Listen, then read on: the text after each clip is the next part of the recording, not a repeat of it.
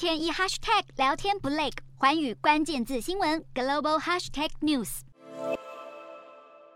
俄罗斯游民组织瓦格纳集团首脑普里格金今年一月初被直击，手画十字在新坟上献花。分析卫星照片发现，这座墓园就位在俄罗斯南部克拉斯诺达边疆区贝金斯卡村。去年夏天时还只是一片空地，去年十一月开始，地面的新坟数量暴增，到了一月下旬时，已经密密麻麻。路透社实际走访，发现光是这一座墓园就有约两百座的新坟，只以十字架、名牌和花圈简单区别。对比身份，发现多是俄罗斯的重刑犯，推测是被瓦格纳集团招募上战场之后丧生。而尽管普里格金形容他们是阵亡战士，但是有死者的亲友表示，有囚犯被判刑十八年，以为只要作战六个月就能够重获新生，而加入瓦格纳集团。有的人连战死沙场的消息，亲友都不知道。而日前，一名瓦格纳集团前指挥官更逃到了挪威，表示亲眼见到了俄罗斯囚犯被带到乌克兰为瓦格纳集团作战。有人试图逃跑，却遭到了枪杀，种种不当的对待让他开始担心自己性命不保，所以投诚。